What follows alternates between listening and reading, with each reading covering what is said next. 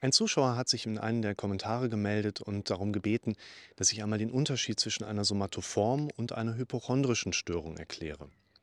Beiden Störungen, also der somatoformen und der hypochondrischen Störung, sind erstmal gemein, dass sie psychische Erkrankungen sind, die durch anhaltende Beschwerden gekennzeichnet sind, die dabei nicht auf eine körperliche Krankheit zurückzuführen sind. Der Unterschied zwischen den beiden Störungen liegt in der Art und Weise, wie sie sich äußern und wie sich die Betroffenen verhalten.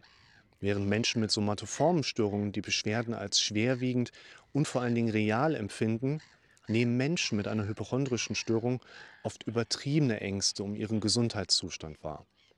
In diesem Video beschreibe ich euch daher die wichtigsten Aspekte zu der somatoformen und hypochondrischen Störung. Schau dir dieses Video also an, um mehr über beide Störungen zu erfahren.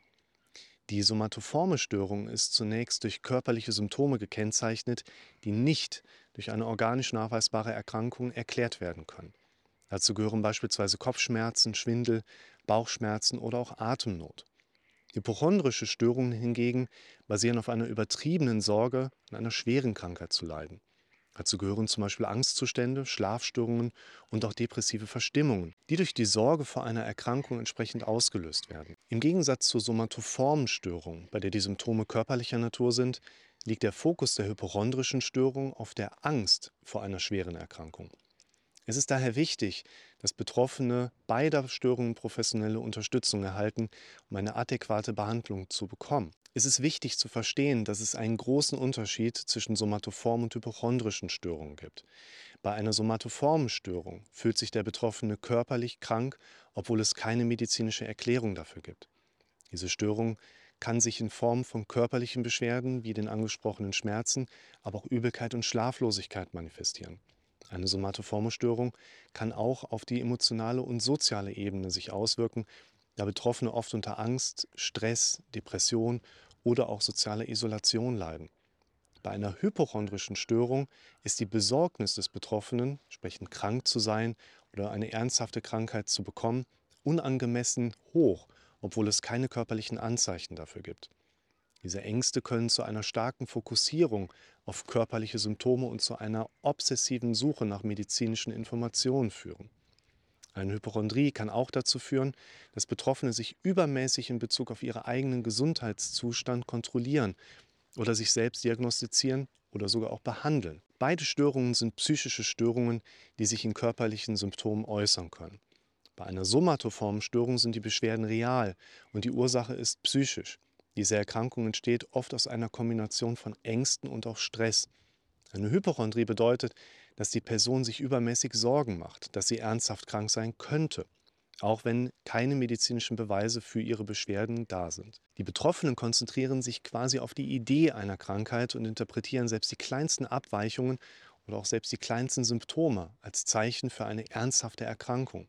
In beiden Fällen ist es wichtig, dass die Betroffenen Zugang zu einer guten Behandlungsmöglichkeit haben, um die Symptome zu lindern und entsprechend auch die Lebensqualität wieder zu verbessern. Wie werden nun diese Störungen diagnostiziert?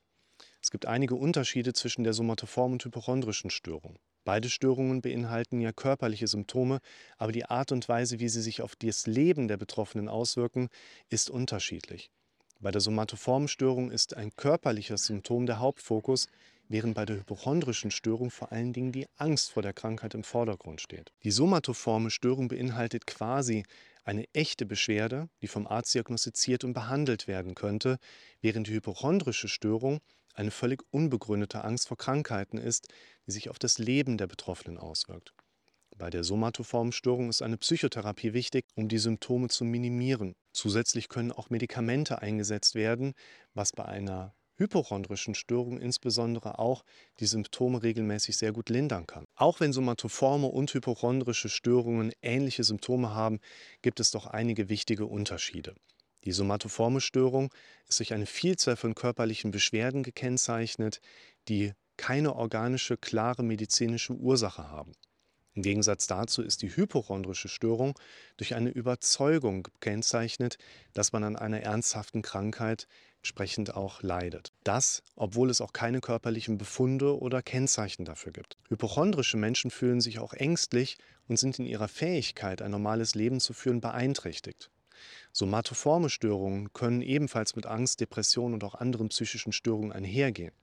Sowohl die somatoforme als auch die hypochondrische Störung ist gut behandelbar, da Betroffene auf psychotherapeutische Intervention, vor allen Dingen Verhaltenstherapie, gut ansprechen und bei ihnen auch im Zweifel durch eine Hinzunahme eines Medikaments gute Behandlungserfolge erzielt werden können.